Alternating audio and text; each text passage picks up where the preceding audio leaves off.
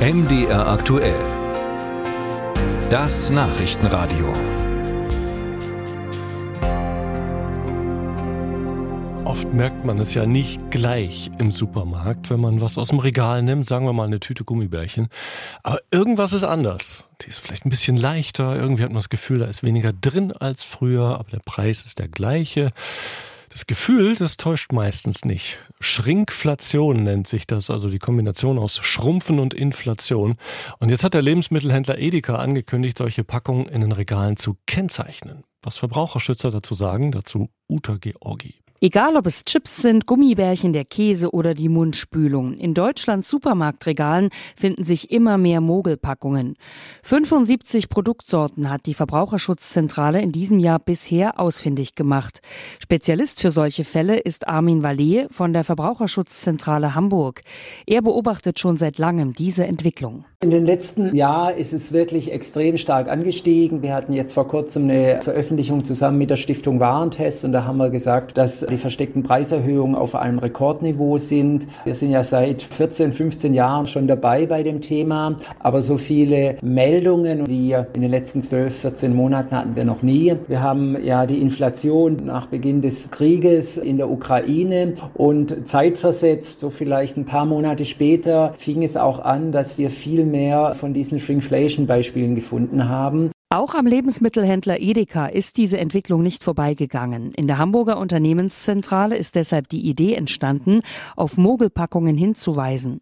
Auf Nachfrage von MDR aktuell teilt uns Edeka schriftlich mit, wir stellen zunehmend fest, dass insbesondere die internationale Markenindustrie alles versucht, um ihre Margen zu maximieren.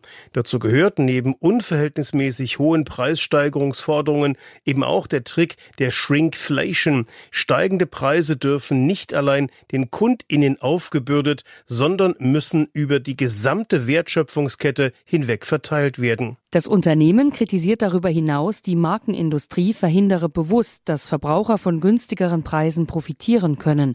Konkret heißt es dazu, ein weiteres sehr übliches Mittel sind nationale Einkaufsbeschränkungen über verschiedene Wege, zum Beispiel Verpackungsdesign, vertragliche Konstrukte, verhindern die Hersteller, dass Waren günstiger im Ausland eingekauft werden können. Damit verstoßen sie umfassend gegen den europäischen Binnenmarktgedanken und schaden den Verbrauchern massiv. Verbraucherschützer begrüßen die geplante Aktion von Edeka. Experte Armin Vallee weist aber auch darauf hin, dass der Lebensmittelhändler selbst Teil des Problems ist. Also prinzipiell muss man mal sagen, endlich macht jemand was bei dem Thema. Wir sind ja schon jahrelang dran, aber weder die Politik noch sonst irgendjemand hat hier Verbesserungen erreicht.